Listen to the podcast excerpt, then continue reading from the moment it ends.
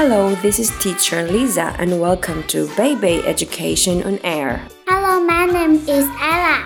Hi, I'm Jenny. Hi, I'm Bella. Are you ready to listen to our story for today? Yes, we are ready. All right, let's get ready. But before that, we need to learn some useful words. Sure. Please repeat after me. Banana tree, Banana tree. pink peaches, Pink peaches. purple grapes, Purple grapes. ladder, Ladder. stairs.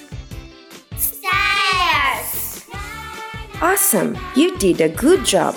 This time, let's listen to the story. Yeah. 这里是英语秀场，我们都爱说英语。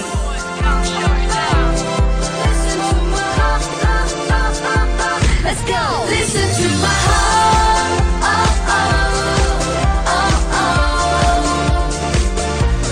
Listen to my heart. Oh, oh, oh,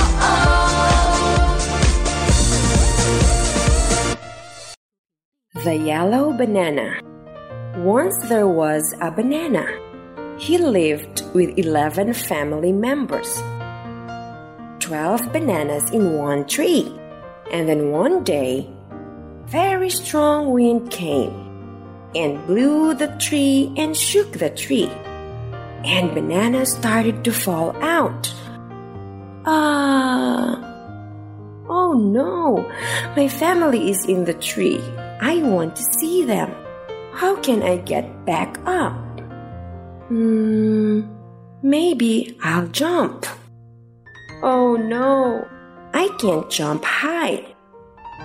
Maybe I'll ask other fruits how to get back into my tree. Maybe I'll ask other fruits how to get in the tree. Then Banana found four red apples. Hi, do you know how I can get into my tree? Looks like you need a ladder. We don't have a ladder. But maybe you can ask other fruits. Okay, so Banana went away. He found two pink peaches. Hi, do you have a ladder? No, sorry, we don't have a ladder. So Banana left and was sad.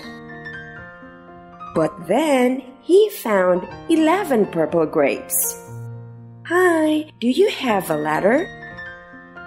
No, we don't have a ladder, said the grapes. And Banana became so sad. Then an orange orange found him. Hi, do you need a ladder? I have one. The grapes told me that you need a ladder. Then Banana went to the tree. He climbed one, two, three, four, five, six, seven stairs, and he finally got back into his family. He was happy again. All 12 of the bananas. That's the end of the story.